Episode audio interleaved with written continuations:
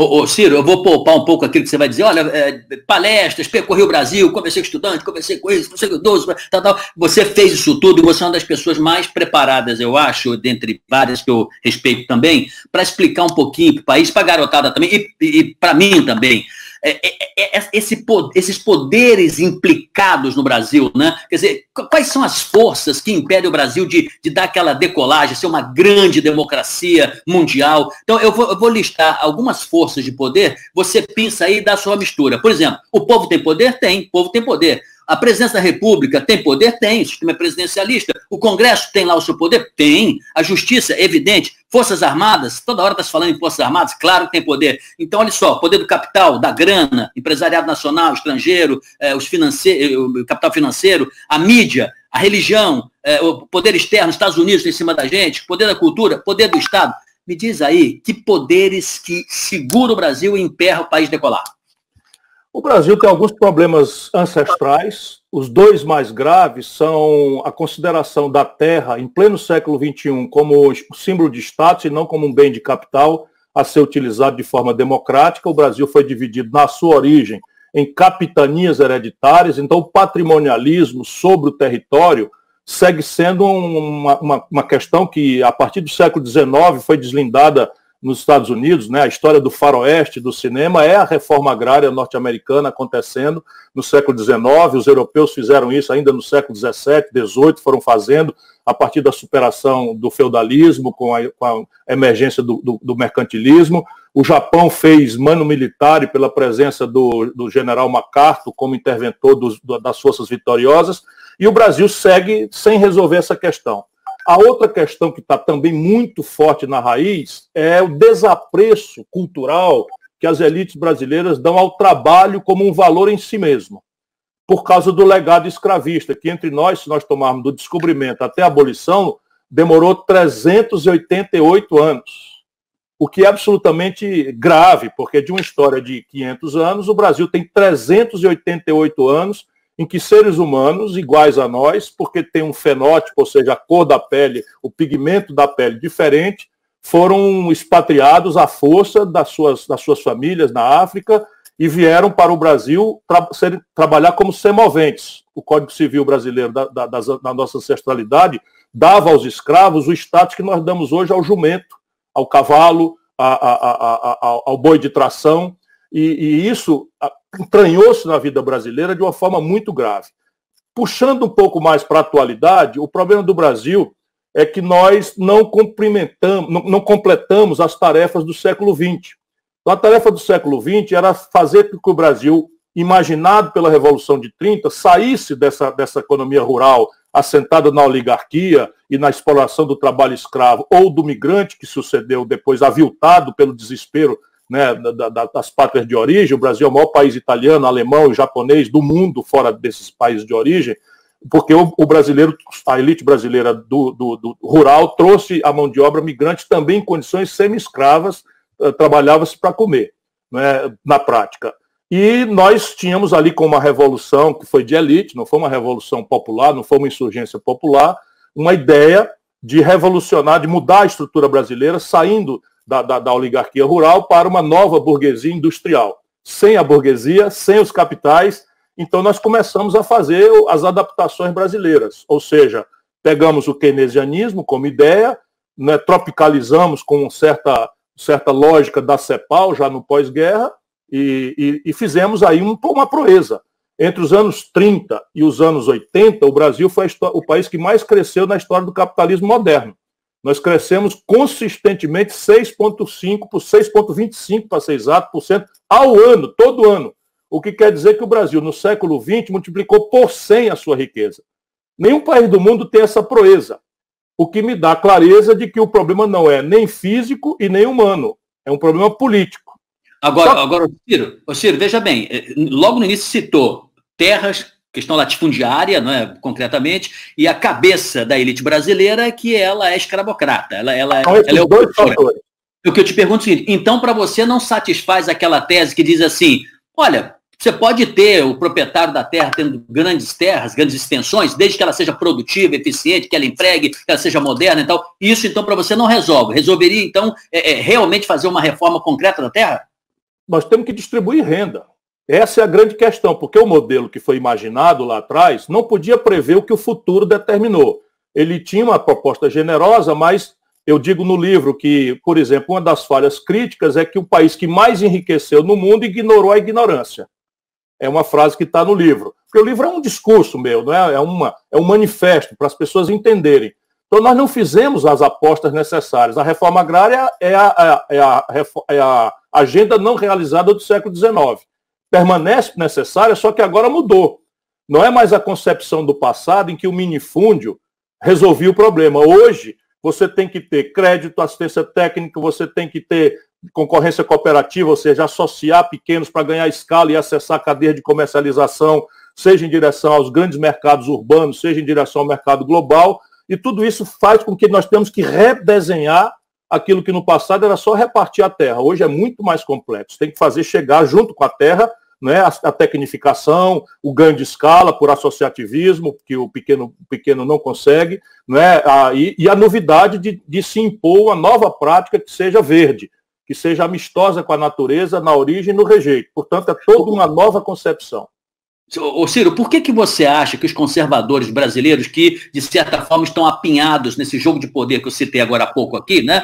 O poder da grana, quem tem o poder da grana, né? A elite detém realmente os bancos que você critica tanto, é um dos poucos é, políticos que, que fazem essa crítica e pagam um preço caro por isso, que é o poder do dinheiro, não é? Objetivamente, eu acho isso é, muito, muito corajoso da sua parte. Mas a minha pergunta é a seguinte: por que, que os conservadores não entendem que pode transformar o Brasil num grande mercado consumidor, numa sociedade moderna, dinâmica, e eles, e eles, de certa forma, acham que isso é coisa de comunista, que fazer reformas dessa ordem, não é? você está tá colocando, é, é, na verdade, é, é o país vai ficar vermelho e tal. De onde vem essa concepção? Porque ela é burra e ela é errada. De onde vem ela, isso? Ela vem na ancestralidade de uma luta clandestina pelo poder. Então a democracia formal brasileira não era de verdade. Não é? O voto era bico de pena, não tinha voto secreto, é, e havia tal política do café com leite quando se insurgiu, então, a Revolução de 30.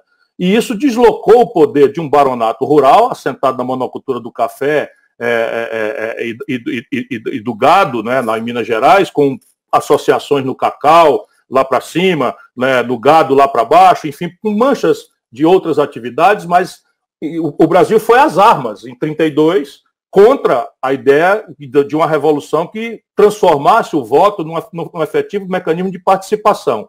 Modernamente, isso também tomou um gravame trágico.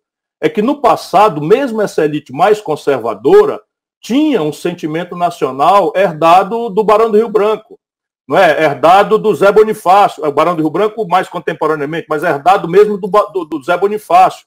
Pedro II tinha uma noção não é, de, de nação no Brasil. Agora, essa nossa elite tem o mesmo egoísmo e não tem mais nenhum sentimento nacional. A nossa elite, mais do que desprezo, tem nojo do povo brasileiro, considera o povo brasileiro uma massa não é impossível de ser virtualizado e tudo que sonha é acumular dinheiro para transferir para bancos e paraísos fiscais e ter mansão em Miami para gozar aposentadoria.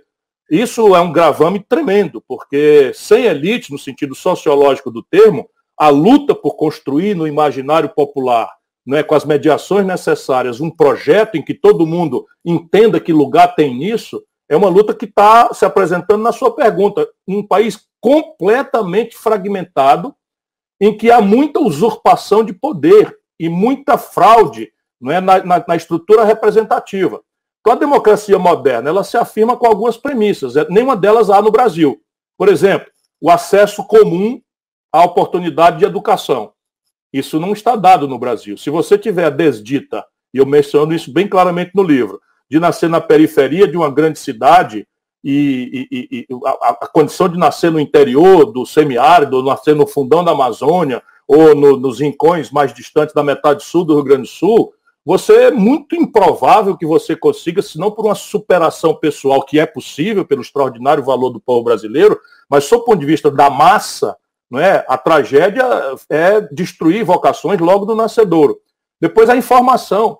Como é que em tempos de grupo de, de, de, de WhatsApp, de fake news, de, de, de plataformas eletrônicas inalcançáveis, porque colocadas no mainframe na Estônia, financiadas com dinheiro de uma empresa clandestina da, da Espanha, outra de Israel e 10 dos Estados Unidos, a partir de capitais alocados de forma anônima em paraísos fiscais, você deforma completamente a, a informação, difama pessoas, destrói reputações e tira a liberdade das pessoas compreenderem.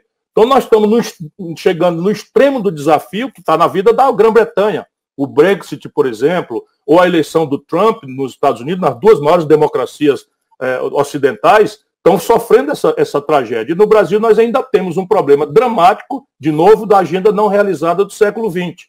Só 18 entre, é, dos garotos de 18 a 25 anos no Brasil, e cada 100 tem acesso à universidade. Isso é um juízo de quantidade. Quando olha a qualidade, dá vontade de chorar, né? porque preferiu-se, ao longo do tempo, terceirizar a tarefa, fazer do, da educação um negócio privado. O Brasil é sede de conglomerados de educação gigantescos, e o compromisso com a qualidade, com a inserção no trabalho, com as novas práticas produtivas é, que o mundo pede, praticamente nós não estamos dando, salvo muito boas exceções que há, à média do povo brasileiro, dos nossos jovens. Então, o desafio hoje é de uma disruptura nacional. Né? Pela primeira vez na, na, na vida, o Brasil está correndo o risco de ser uma ex-nação, virar um grande acampamento, cada um por si, se virando. Né? É, a gente vai falar de informação também já já, daqui a pouco tem pergunta de todo mundo também. Ô, ô Ciro, eu vi uma história de um garoto que é, é uma história criativa, mas ela é triste. O menino da periferia, ele me disse assim, olha, eu me sinto Super Mario todo dia.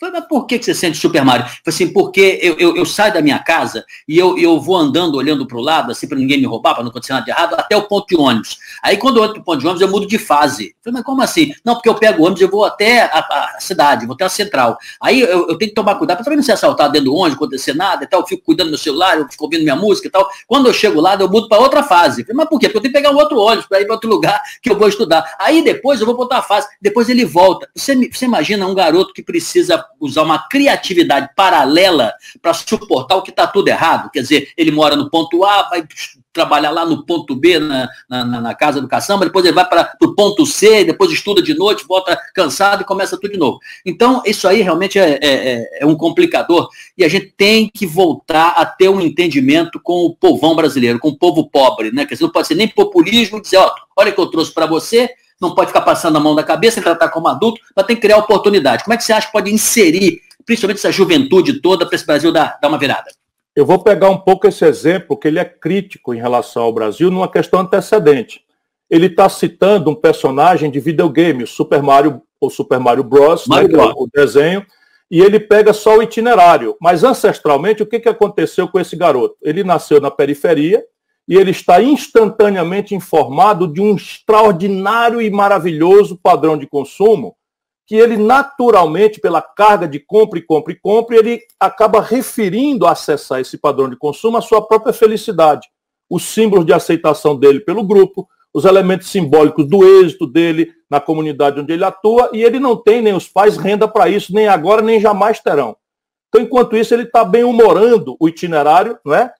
Mudando de fase, trocando de ônibus, com medo dos, dos vilões que aparecem. Eu, eu, eu vi aqui meu filho o Gael, que também já está com quatro anos ligado nessas coisas. Mas ele, na verdade, é este jovem brasileiro que vai crescer frustrado, na medida em que ele for sofisticando a consciência dele e vai ver que a vida não é um brinquedo, não é que o coleguinha dele vai morrer pela polícia ou pela gangue, que o pai dele vai embora, que a mãe dele vai ficar cuidando dele sozinho, porque isso é a realidade de 70% dos lares pobres brasileiros, ele vai se tomando de, de, uma, de uma frustração que depois vira revolta. E aí você falar em Brasil, em pátria, em respeito à legalidade, à ordem, ao comportamento que a grande elite deseja, que todos nós, de forma suíça, inclusive na linguagem, há uma destruição quase de neurociência, de, de neurolinguística, uma separação, não é uma destruição, entre a elite brasileira, não é que não está não tá mais entendendo nada, e a vida trágica do nosso povo. E o que passa ali embaixo é, é a sensação de que a política é uma inconsequência porque é uma imensa carga de propaganda junto com, com o padrão de consumo, a toda a desmoralização da linguagem política, porque a política é o único lugar onde as energias podem se agitar para desestabilizar. A política representativa, Ciro, não chega lá. Não Mas chega, não chega mesmo. Não tem, chega mesmo. Uma região com 140 mil pessoas, que é a maré, mesmo. Cidadão lá, você vem aqui, político vem aqui. Eu imaginei que fosse político conservador, atrasado, tal, não, eu, não nenhum. Eu já andei na maré, eu já andei na maré a pé, já subi a, a já, já subi a Rocinha a pé, né? Eu, eu já andei em, em Heliópolis a pé. No, aqui em Fortaleza não tem um lugar que eu já não tenha andado a pé, porque as minhas campanhas eu gostava muito de fazer a pé, caminhando, cumprimentando, ouvindo as pessoas, mas não é o meu caso que eu estou falando. A questão é que você tem toda a razão. A política, como linguagem, especialmente para os jovens, virou uma caretice, virou uma inconsequência. Quando não empacotado por um mundo conservador, que a quem interessa desmoralizar ela mesma, a política como linguagem, tomando o mau exemplo que não falta e generalizando para a categoria como um todo. Resultado prático, a política não só é uma ausência, mas mais grave do que isso, é uma mentira. Né? É uma mentira que manipula os sentimentos sofridos do povo na véspera da eleição, todo mundo pasteurizou o discurso pela marketagem, emprego, saúde, educação, segurança, melhor transporte, moradia, etc, etc, e depois a notícia que vem é de roubalheira, de mistificação, de privilégio, e etc, etc, etc. E a gente tem que mostrar para o povo que a única saída é a política. Mas isso não vai ser feito por conversa. Isso tem que ser feito por exemplo e por ideia. Não existe salvador da pátria. Não existe. Nunca existiu na história da humanidade uma liderança solitária. E eu não quero desvalorizar o papel dos líderes, mas é preciso que haja líderes. Mas, fundamentalmente, é preciso que haja uma corrente de opinião baseada em um conjunto de entendimentos, em que a concretude dos problemas seja exposta a solução imaginada com seus prazos, os seus custos e a afirmação de onde vem o dinheiro, quem vai pagar a conta e quais são os conflitos políticos inerentes a, a espetar essa conta de forma justa numa sociedade que é a mais desigual do planeta Terra. Ou seja, e a essa tarefa que eu estou dedicado o, o teu livro, o Projeto Nacional, O Dever da Esperança, é, poderia incluir também, se já não incluiu lá dentro, o afeto, né? Porque você repare que coisa curiosa, olha, pelo amor de Deus, a gente vai falar de Forças Armadas daqui a pouco, a conversa aqui é elevada, tá? ela, não tem nenhum propósito é, demoníaco, né? Pelo amor de Deus. Mas repare, Ciro, faz sentido uma senhora, filha de um ex-militar, é, simular que não está casada para receber uma pensão? Isso não é decente, não é ético. Faz sentido a moça lá que, que, que a criancinha morreu, né? ela ela ela está pendurada na prefeitura lá do cidadão, ela e ela recebeu 600 reais também, ela que ela entrou e está tudo toda a documentação dela imposto de renda e tal também é pendurada no poder público, mora naquele big edifício, um edifício estranhíssimo, são dois edifícios assim, não sei como é que se permitiu, né, que, que a Câmara Municipal permitiu o gabarito botar aquele prédio daquela maneira, né? Ou seja, isso faz sentido? Não faz. Faz sentido as pessoas tratarem os outros brasileiros né, com distanciamento, com humilhação, entrar para porta de serviço, entrar para elevador de serviço, humilhar, pagar pouco, pode pagar mais, mas não paga. Isso faz sentido? Não faz. Então, como dizia Darcy Ribeiro, o povo é melhor do que a elite. Conforme o tempo vai passando, infelizmente, a gente vai vendo que a elite não aprende e ela não, ela não, ela não se renova. É falta de pressão, Ciro? É falta de organização da base porque quando nós tivemos oportunidade, boa parte do pensamento progressista brasileiro, lato senso, né, eu, eu te agradeço essa oportunidade da gente falar coisas mais relevantes do que a, a, correta disputa aí do dia a dia, que também faz parte da vida real, e eu não me recuso a fazer, nem sequer a especular sobre isso. Mas veja, quando o Brasil ordenou-se ao redor do nacional desenvolvimentismo, nós crescemos nós temos graves, graves distorções, né, mas o país melhorou como um todo. Tudo dava certo no Brasil nos anos 50. Não é? Nós tínhamos ali, para além de um crescimento econômico que chegou a 15% no único ano, ninguém conhece isso no planeta Terra, só os brasileiros produziram essa façanha extraordinária, o que me dá sempre confiança de que, bem organizados as nossas energias, a gente pode produzir um espetáculo para o mundo inteiro admirar, um espetáculo civilizatório. Mas o Brasil também foi campeão de boxe com, com, com, com, com, com o Eder Joffre, foi campeão mundial de, de, de, tênis com a Esther Bueno, lançamos a Bossa Nova, que até hoje é um ritmo que o mundo inteiro admira, lançamos o cinema novo em cima de uma estética caríssima, que é o cinema nascido na Europa e, e estabelecido como grande indústria nos Estados Unidos, mas saiu né, o Glauber Rocha com uma câmera na mão e uma ideia na cabeça e ganhando festivais internacionais. O Brasil foi para o interior, fez Brasília, não é? é inacreditável. Tudo dava certo no Brasil quando a gente estava ordenado ao redor de um projeto. Não é que ele fosse perfeito, não, ele tinha lacunas, tinha defeitos, tinha insustentabilidades, que o tempo depois revelou. Mas eu tiro daí a lição de que hoje a elite brasileira, por essa característica, perdeu até a noção da sua própria sobrevivência. Isso, isso só explica com aquela ideia de que não há vontade de permanecer aqui no Brasil. Parece que na cabeça das pessoas está acumular a qualquer custo, a qualquer pretexto, sobre esfolando qualquer trabalhador, botar isso num paraíso fiscal e morar em Miami. Só isso explica porque o capitalismo moderno, que está sob crítica hoje, porque vai matar o planeta Terra, mas o capitalismo moderno, Sidney, se afirma no consumo de massa. E o consumo de massa supõe uma plataforma de renda distribuída. Então, no Brasil, nós estamos destruindo a renda do povo e depois não entende porque que 13 mil indústrias fecharam no Brasil nos últimos três anos antes da pandemia. Não faz o menor sentido a gente importar máscara. Eu vejo aí esses equipamentos chineses é de respiradores, de carrocinha, Aquilo, meu amigo, aquele que nem carro, carrocinha de pipoca, sabe, o nível daquele negócio. Todo respeito à China também, que a China deu um salto fabuloso, investiu em tecnologia, é, criou um modelo para eles, um modelo, uma máquina né, de, de, de produção. Agora, é, o Brasil tem as condições realmente é, industriais, até tem essa base para tocar isso. Não faz sentido, está errado. Isso aí está errado. Ligando essa pergunta com o raciocínio de que a elite não está entendendo o seu próprio interesse, isso é uma tragédia, né? o que, que acontece?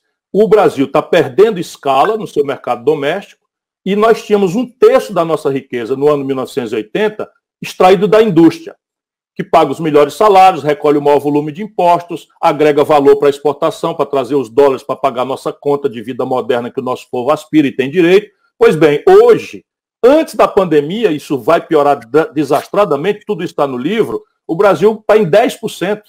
Nós voltamos ao padrão industrial de modernidade da economia brasileira, ao que tínhamos em 1910, Sidney.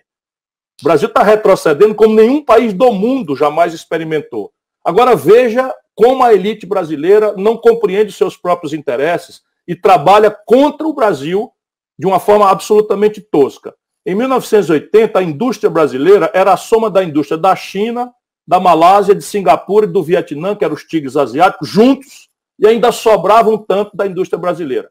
Hoje, ainda batia a Coreia, ainda, ainda, não, e era até melhor que a Coreia. Pegava a Coreia. Quando, quando eu já era deputado estadual, me lembro bem de uma coisa que me deu orgulho, veio uma missão da Coreia conhecer o Brasil, que era um país de desenvolvimento retardatário que já estava produzindo 500 mil veículos.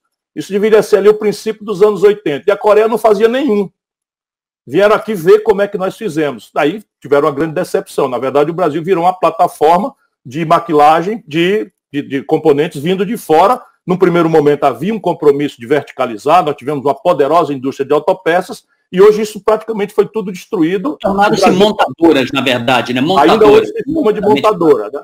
E, é. e, modernamente são maquiladoras. 80% do valor de um carro produzido em São Paulo vem do estrangeiro. Ô, ô, Ciro, Agora, veja, o livro, o livro mostra essa coisa da saúde. O Brasil, Sidney, gasta do dinheiro federal por ano 17 bilhões de dólares comprando. Bilhões. Só o governo federal. 17 bilhões de dólares, que é multiplicado por 5, nós estamos falando aí de, de quase 50 bilhões. Não, multiplicado por 5, nós estamos falando de 57, 35 vai, vão 3, 5 vezes 1, 5 vezes 1, 5 e 3, 8. 80 bilhões, 85 bilhões de reais por ano de componentes industriais da saúde. Tudo, o Brasil desaprendeu de fazer tudo. Agora nós estamos vendo aí, o que o livro já dizia, não é? nós, estamos, nós importando máscara, touca, bata, não é? é monitores básicos. Quando a, quando, quando a pandemia chegou, a Universidade Estadual da Paraíba desenvolveu um respirador ali com alguns tostões. O que quer dizer o seguinte: inteligência nós temos, o que nós não temos é governança, não tem projeto, não tem financiamento, não tem capacitação gerencial, não tem, não tem, não tem, não tem incubadora de empresa para ajudar um jovem a adquirir maturidade para entrar, não tem a concorrência cooperativa para ganhar escala e fazer comércio exterior na defesa e no ataque juntos, e essas são as propostas que eu faço. Vamos lá, Ciro, vamos botar a pergunta na tela. Vamos lá. Leonardo Tavares. Ciro, como reformular a estratégia de cultura para trazer essa energia de superação do brasileiro de volta? Você assistiu Bacurau? Assisti comovido. É um filmaço. É um filmaço porque é um filme divertido e cinema é, antes de mais nada, entretenimento. Mas ele passa ali uma lição de, de, de confiança na autoajuda de uma comunidade, na capacidade de se empoderar né, e de desconsiderar certas normas impostas de forma injusta sobre, sobre as comunidades e, e se defenderam né, de uma intervenção em que no simbólico tem estrangeiro, tem tudo. Eu não quero fazer spoiler, como a menina da chama, não quero contar a história, mas é uma história linda, não é? E nós precisamos, né? e eu quero dizer que, so, que Sobral é Bacurau. Né? O Cid Gomes é, foi Bacurau total quando expôs a, o seu próprio peito para defender a comunidade, chamado por ela, levou dois tiros no peito e, graças a Deus, está é, vivo e ativo, forte, e é assim que nós vamos enfrentar esses bandidos. Vamos enfrentar do jeito que for necessário. Agora, cultura. A cultura não pode mais ser aquilo que, de um tempo para cá, pareceu ser a política pública. O Gilberto Gil e o Juca tinham uma noção daquilo que é o que eu penso. Cultura é um elemento essencial para a afirmação da identidade da nação. Se nós deixarmos que a massa brasileira, e especialmente os jovens, onde está mais a minha preocupação, entendam que ser feliz é acessar um padrão de consumo que de um lado vai matar o planeta Terra e de outro vai disseminar frustração e revolta, nós estamos mortos como nação. Nós precisamos trazer de volta para a alma da nação brasileira a crença, e do mundo, hein? não é só do Brasil. Isso é um trabalho de reespiritualização, não estou falando de religião, para entender que felicidade a gente alcança é no ambiente subjetivo, é na compaixão, é no, na apreciação do belo, é na adoração ao divino, respeitando as diferentes formas de adorar o divino, enfim, é na estética. É, e, e, aí a cultura toma uma centralidade, para mim, que sempre correspondeu aos orçamentos. Não é só o mecenato, o financiamento das expressões de vanguarda da cultura, da estética brasileira, que são maravilhosas em todas as linguagens. Nós precisamos financiar o experimentalismo, o experimentalismo estético. Nós precisamos descer na periferia e apostar numa nova, numa nova, numa nova linguagem que a juventude está fazendo, em boa parte copiada dos americanos. Mas a gente, está dizendo. Capitaliza rápida. E a arte da cultura entendeu o seguinte: arte é contestação, arte é provocação. Para que ter artista? Ser para artista ficar conformista, ficar fazendo tudo bonitinho 3x4, como o poder quer, o poder que, que, que, paga o crédito, que libera o dinheiro. A arte ela tem, ela tem que provocar, instigar, gerar polêmica, ela tem que fazer a gente pensar, né, Ciro? Você sai de lá vendo uma, um filme ou uma obra de arte, você fala, mas caramba, esse negócio mexeu comigo. Isso é arte. Vamos, vamos balançar o Brasil para não ficar em conformismo, tem que dar essa virada, né, Ciro? É, o nosso cérebro evoluiu de um cérebro de um Pithecanthropus erectus para o Homo sapiens, basicamente porque nós temos a capacidade de expressão cultural. Então, quando o ser humano começa a se comunicar com as outras gerações, com as pinturas rupestres, nós começamos a construir a ciência que levou o homem à lua e daqui a pouco vai levar a Marte.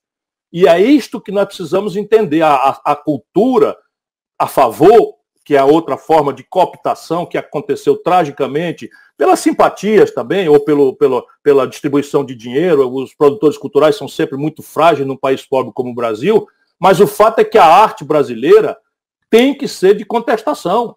Ora, estudante a favor, sindicato a favor e artista a favor é uma demonstração de que a sociedade civil não está sadia nesse momento.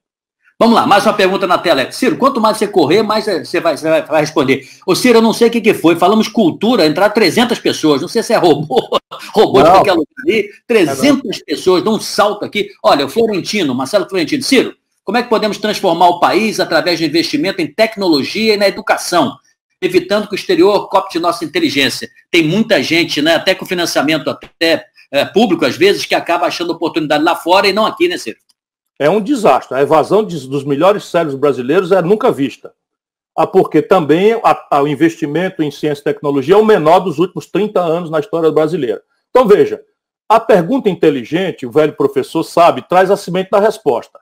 Educação que interessa não é esse enciclopedismo raso que obriga um garoto a sair de casa, pegar, tomar banho, que na cidade é muito chato, pegar um ônibus, chegar na escola e ver um professor se esforçando com um giz de costas, dizendo que quem descobriu o Brasil por acaso foi Pedro Alves Cabral, 22 de abril de 1500. Ora, hoje em dia a informação está na internet. E o camarada pode virtualmente viajar com Pedro Alves Cabral no anal e chegar e avistar Porto Seguro e ver o Pervaz de Caminho escrevendo ali a carta, dar um palpite e tal com realidade virtual. Portanto, nós precisamos estabelecer uma nova pedagogia.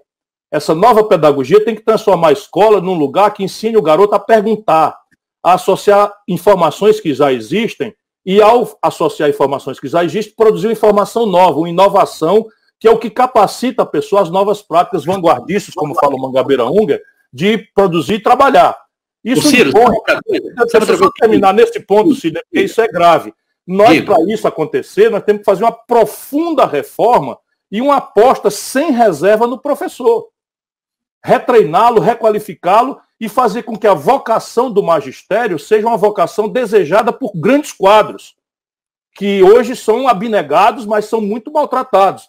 E eu falo isso comovidamente, porque se você olhar na internet agora, entrar aí no Google, o melhor IDEB, que é o Índice de Educação Básica do Brasil, é Bacurau, quer dizer, é Sobral, a minha cidade.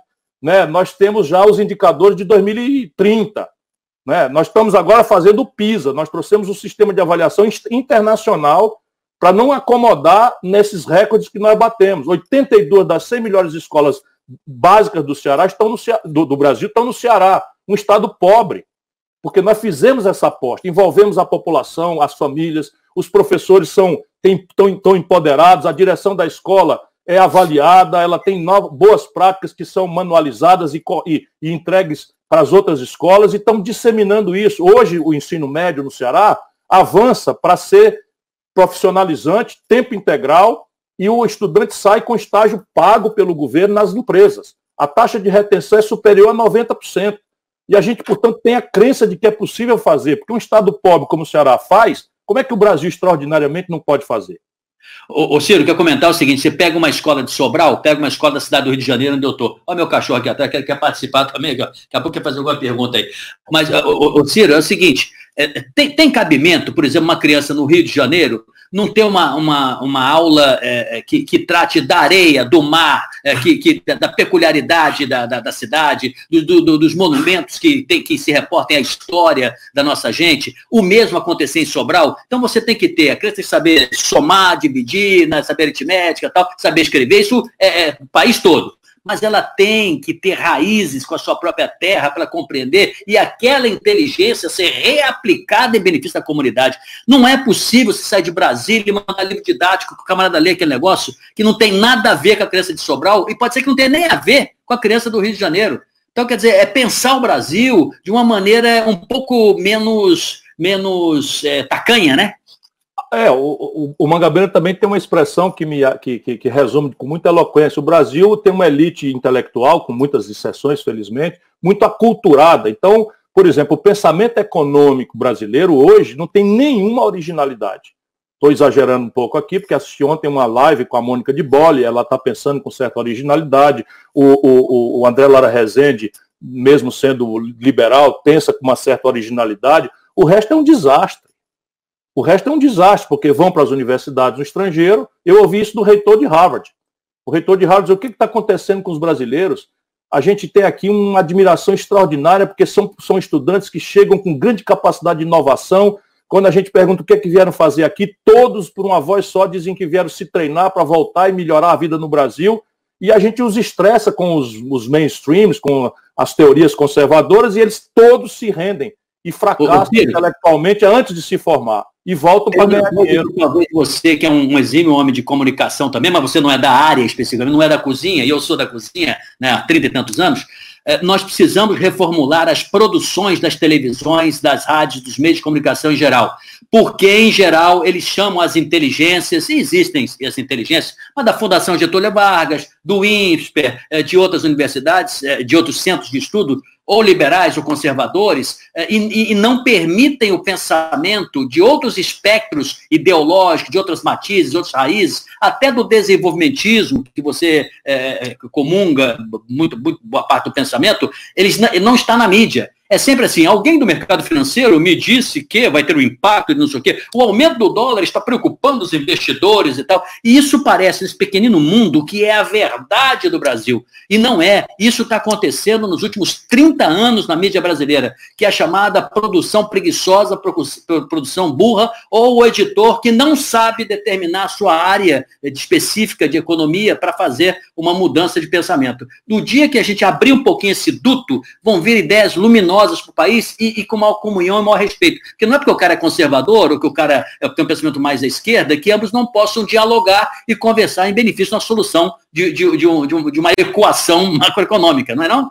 Sim, eu conheci e tive o privilégio de ser amigo o Roberto Campos, que a esquerda brasileira mais, mais agressiva chamava de Bob Fields, porque era um ultraliberal e tal, mas eu, o cara falava grego, conhecia a etimologia das palavras, para discutir com ele, você aprendia.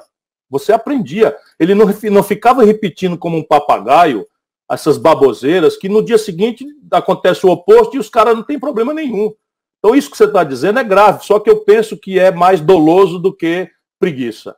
Eu, o problema brasileiro é que é uma hiperconcentração na mídia comercial, a rigor que se chama de mídia nacional, são cinco famílias, é uma mídia nepotista, não é capital aberto, e essas pessoas, isso não é uma denúncia moral, isso é um fato. Não é? E essas pessoas têm interesses locais e que são explicitados na sua linha editorial na defesa desse conjunto de valores. Porque enquanto a esmagadora maioria da economia real está indo para o vinagre e os empregos junto indo para o vinagre, quem especula no dinheiro, no juro, no câmbio, está enchendo o bucho de ganhar dinheiro no Brasil. Mas essas ideias, elas são bumerangue, Ciro, porque quando foram jogadas lá atrás, elas estão voltando e está batendo justamente no cucuruco de quem não imaginava que fosse ser arrastado, viu, Ciro? Ciro, Sem nenhuma dúvida. Sem nenhuma é? dúvida. Ó, a gente vai poder até alongar se você quiser. Ó, a gente faz uma ordem. É um privilégio para mim.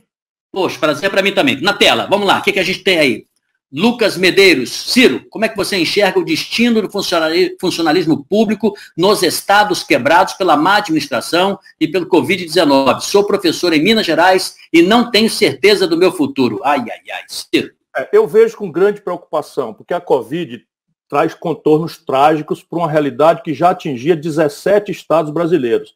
E não são 17 estados triviais. As, as contas da, de, do Rio de Janeiro estruturalmente estão ilíquidas. Não há nada dentro da, do, da normalidade, ponha muitas aspas nisso, da modelagem do, do Guedes ou da modelagem, enfim, que resolva o problema. Minas Gerais também está ilíquida estruturalmente esse papo furado de novo, de não sei o quê, de papo furado, não sei o que e tal.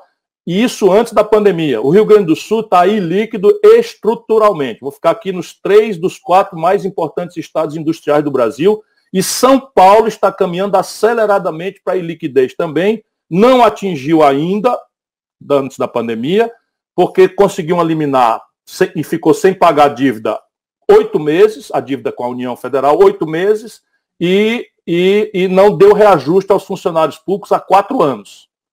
Né? Então, são, são hoje, a, a maioria dos 27 estados, 17 já estavam em líquidos antes da pandemia. Com a pandemia, o que, que vai acontecer com as contas públicas? O Brasil deve cair, o meu cálculo hoje é ao redor de, de 6 a 11%. 6 é o número do governo, 11% é o número da minha equipe, ah, o Banco Mundial fala em 8% e a OCDE anunciou hoje de manhã que o Brasil deve cair 9,2%. Isso vai fazer com que a dívida pública vá para 100% do PIB ou mais, e vai encurtar os seus prazos e encarecer os juros de pagamento. Hoje, o mercado já não está sancionando a taxa Selic, o que é um indício de perda de liquidez e de confiança do mercado, porque a taxa Selic é 3, o mercado só está rolando a dívida por prazo mais curto e com 3 pontos acima da Selic.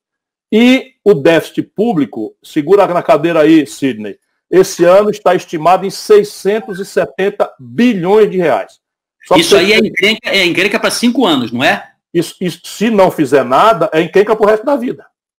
É. Só para você ter uma ideia, quando o Brasil, com a Dilma, tombou, o déficit que eles acusaram de Brasil, do quebrar o Brasil foi de 36 bilhões de reais. Com o Paulo Guedes Bolsonaro, o maior déficit aconteceu 130 bilhões. Nós estamos falando agora e contando em 670 bilhões de reais. Como é que vamos resolver isso? É preciso exigir que o governo apresente uma proposta. Ele não está apresentando a proposta, rigor não sabe o que fazer e tem uma interdição ideológica, porque a essa altura só tem uma saída, dado que nós já estamos incapazes de pagar o gasto corrente básico, que é, por exemplo, o salário do professor de Minas Gerais, que não pagou ainda o 13 terceiro salário para algumas categorias e está picando o salário faz não sei quantos meses. Então, o que é que é preciso fazer? É preciso aumentar a receita. E, felizmente, para o Brasil, embora politicamente seja muito difícil e arriscado, mas a gente precisa criar uma corrente de opinião, porque não tem saída, o Brasil, em linha com as melhores práticas internacionais, ainda tem saída.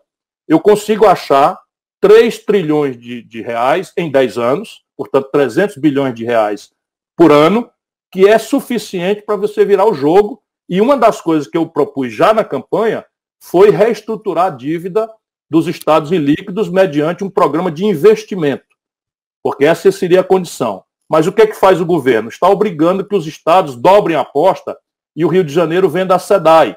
Minas Gerais vende a Codemig. Isso é uma estupidez criminosa.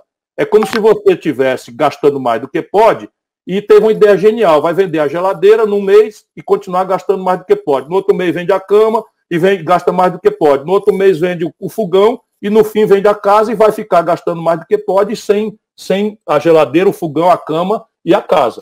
Portanto, é preciso ferir o interesse dos grandes, de uma minoria aí de 5 a 7% dos brasileiros, cobrando um tributo progressivo sobre lucros e dividendos empresariais, que eu já cobrei quando fui ministro da Fazenda, isso arrecada de 70 e 80 bilhões de reais. É preciso passar um pente fino nas renúncias fiscais, que estavam antes da Covid em 350 bilhões de reais. Você acha aí 70 bilhões de reais, cortando 20%, o que é pouco em relação à necessidade que o país precisa fazer. Você tem que introduzir um imposto sobre patrimônios acima de 20 milhões de reais, de meio a 1%, para prevenir, com alguns controles na conta de capital, a fuga de capital. Isso também arrecada uns 70, 80 bilhões de reais. E você tem que estabelecer uma progressividade naqueles impostos sobre o patrimônio. Por exemplo, o imposto, o imposto rural brasileiro arrecada menos do que o IPTU de São Paulo.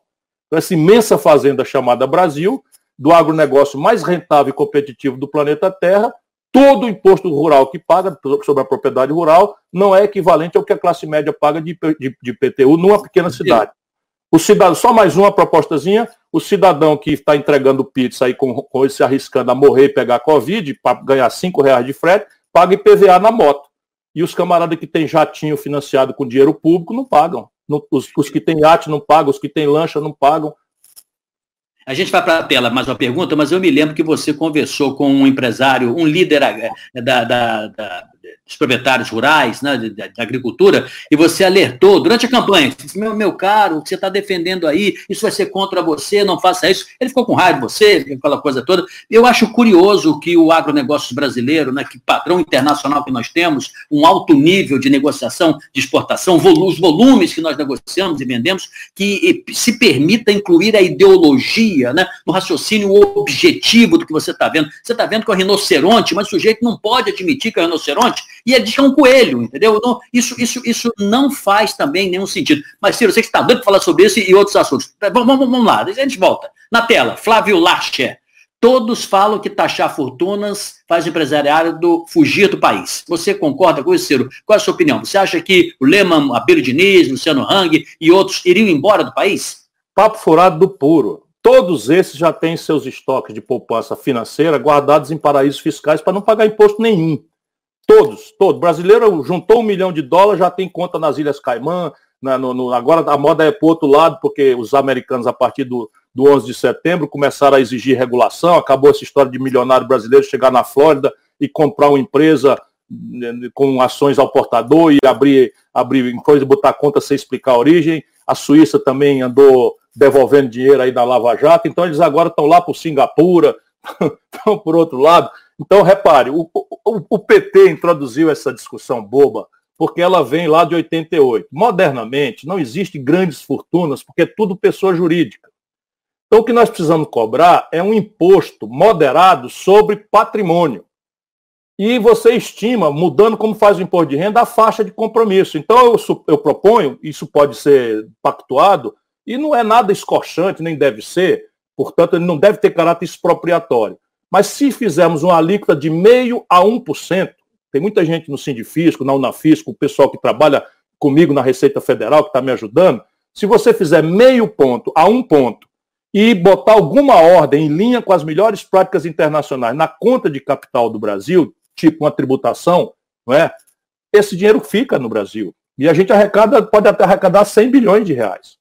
A gente está calculando aqui 80, mas pode, pode dar até 100, porque se estima que a sonegação no Brasil chega a 500 bilhões de reais por ano. Então o Brasil tem margem para corrigir, desde que a gente não mande para a presidência da República estagiário que não sabe de nada e vai para lá fazer acordo para manter tudo como está. Ciro, na tela mais uma pergunta, batemos aqui uma hora já de bate-papo aqui, um papo altíssimo nível. Nem senti, maravilha, obrigado. Poxa, eu que dei presente para nós. É, Julimar Oliveira, Ciro e Sidney, boa noite. Parabéns pela sua liderança no PDT e no país. A pergunta é: como é que você avalia a dicotomia entre direita e esquerda vigente no país? Nós temos que mandar eles brigar lá fora. Lembra do colégio, quando a gente era garoto e tal, que criava, criava uma confusão com o outro, professor, vamos brigar lá fora. Pois o Brasil está precisando fazer isso com esses extremos, e são extremos de goela. São extremos de goela, porque a definição mesmo de direita e de esquerda, o livro reflete sobre isso, ela tem que ser atualizada. Vou, vou dizer o que eu digo no livro, vou fazer um spoilerzinho. Se eu fosse um coreano do norte, provavelmente o regime da Coreia do Norte, que se diz de esquerda, me chamaria de direita. Não é? Se eu fosse, entretanto, um militante nos Estados Unidos, né, dirão de, de mim lá que eu sou um, um esquerdista meio extremado. Portanto, tudo isso tem a ver com a referência histórica e dos tempos reais de cada nação e de cada, e, de cada povo. No caso brasileiro, nós precisamos recuperar esse conceito. Por quê? Porque nós precisamos fazer desesperadamente uma aliança concreta, prática, conectada com os interesses reais da vida do nosso povo, entre o centro político e a esquerda política. Esqueça os adjetivos. Ninguém é de esquerda porque diz que é de esquerda. Ninguém é de direita porque a gente não gosta do cara e bota nele defeito, chama o cara de direitista. Isso é tudo papo furado, propaganda de quem nem sequer tem ideia do que, é que isso representa na prática. Então, qual é a ideia? A ideia é que nós precisamos entender os interesses do centro. Quais são os interesses do centro? Empresa, empresa nacional, empresa média, empresa pequena, financiamento, capacitação gerencial, adquirir ciência e tecnologia de forma viável, assistência para acessar os mercados globais, uma política industrial de comércio exterior proativa, né? financiamento, financiamento, financiamento, capacitação, disseminação das boas práticas de vanguarda para todo mundo de pequenos e médios e microempresários do Brasil, usar o SEBRAE para essas novidades, usar o Banco do Nordeste, usar enfim, os consórcios regionais, está tudo muito bem imaginado, não é? e a minha vivência, eu já fiz muito isso, funciona. Esse é o interesse real do centro. Por que, que ele vai para a direita? Porque não se respeita a propriedade, porque acha que, que elogiar ou, ou, ser a favor de uma reforma agrária significa eh, eh, não fazer a lei cumprir para quem invade terra. Aí você desce lá no sul, não é? aquilo ali, uma geração, duas gerações atrás, o proprietário de terra era pobre. E agora vê comunismo atrás da porta. Se a gente não tiver respeito, Santa Catarina é tudo pequena propriedade, eles ficam apavorados com o MST. E a gente nunca foi capaz de mostrar para eles, meu irmão, eu venho aqui para ser seu parceiro. Não se preocupe que se alguém for invadir sua terra, o juiz vai mandar tirar e a polícia vai tirar. Porque é assim que se faz lei. Porque o governo é que tem que ir na frente e fazer a reforma agrária, com crédito, com assistência técnica, como eu fiz. Aqui, quando eu fui governador no Ceará, não tinha invasão de terra, não. Chamei o IMST e digo, olha, se organize e peçam terra. Quanto mais vocês se organizarem e pedir, eu vou lá e compro. E, e fiz. Pergunta para o MST. E nunca foram do meu lado politicamente, não, apenas porque é uma causa justa. E depois ensinamos o MST até a produzir ostra, né? a tentar agregar valor, a tentar construir caminhos para uma agricultura familiar mais rentável, porque produzir milho e feijão no Nordeste semiárido não dá nem para comer. Essa é a grande questão. Já na Amazônia, você tem um problema sério seríssimo de interação ambiental e um comprador do Reino Unido não sabe a distância entre Porto Alegre e, e, e, Rio Branco. Ele, quando ele tem uma notícia lá que estão desmatando a Amazônia, não sei o que tá, ele vai boicotar os produtos brasileiros vindo do, do, do, de Santa Catarina. Nós temos que ter isso em atenção, porque não está correto que a gente, em pleno século XXI, vá usar a floresta que vale muito mais em pé em biodiversidade, em, em, em, uma nova farmácia, numa economia verde, que é muito mais enriquecedora do que você derrubar, queimar e botar boi em cima. Isso é uma grande burrice que está se fazendo, porque falta orientação, falta projeto, falta zoneamento econômico ecológico, enfim. Voltando aqui ao eixo claro da pergunta. Nós temos a condição completa de fazer uma aliança entre o centro, que está preocupado com a economia, e a esquerda que está preocupada em proteger o trabalhador. O Brasil está destruindo o mundo do trabalho. Nós estamos remanescendo a, a, a semi-escravidão do século XIX. E isso não, funciona. Jamais prosperou uma nação que introduziu de tal forma grave no Brasil, como no Brasil a insegurança jurídica e econômica. Você tem 100 milhões de pessoas entre desempregados e, e autônomos e informais. Onde, onde, é que já se viu? Sabe qual é a renda por cabeça dessas pessoas hoje, antes da pandemia? 413 reais por mês. É verdade. Ô, Ciro, de fato, olha, a gente que circula por aí, conversa, talvez para você que, que é uma personalidade nacional, está na história já da, da política brasileira, fique mais difícil perceber isso, por mais antenado que você seja, por mais circulação que você faça. Mas é, tem algumas feridas abertas no povo brasileiro hoje que faz com que as pessoas, um, ela acha que político é tudo bandido e não sei o quê. Tem gente que acha que o Bolsonaro é autêntico, porque ele é assim mesmo, ele, é, ele xinga, não sei o quê, ele é autêntico, ele não rouba, ele não é corrupto, ele não faz isso. É corrupto, é corrupto. É? Bolsonaro sempre foi corrupto. Mas não é essa a percepção de uma parte. Sim, mas as pessoas precisam saber, e quem tiver vontade de ver, é só ver as rachadinhas. O Bolsonaro tinha cinco funcionários fantasma que assinavam o recibo do gabinete dele de deputado, que era o único orçamento que ele teve a oportunidade de administrar dinheiro público, e botava o dinheiro no bolso. Bolsonaro superfaturava gasto de gasolina do gabinete dele. Isso eu fui contemporâneo do Bolsonaro na legislatura 2006-2010, é só comparar quanto é que o meu gabinete gastava com todas as rubricas e quanto ele gastava. E você vai ver o desvio de dinheiro público ali. O Bolsonaro sempre foi um picareta, sempre foi. Ciro, foi uma entrevista sensacional. Muito obrigado. Você realmente nos brilhantou com a sua inteligência. Vou ler o seu livro com o máximo carinho. Não é o, o, o primeiro candidato à presidência é, do mundo né, que lança livros já dizendo um pouquinho o que pensa. Isso é muito bom. Acho que você se, se parou para estudar, para. Não sei como é, você arruma tempo para fazer tanta coisa. É, vou ler com toda atenção. Acho que a primeira parte da nossa conversa foi muito profunda. Eu aprendi muito com ela e te agradeço por demais. E acho que pelo, pelo, pela audiência só crescente aqui, que nós de alguma maneira plantamos alguma, alguma semente nesse jardim aí. Muito obrigado, viu? Muito obrigado a você, Sidney. Um forte abraço a todos que nos deram a sua atenção.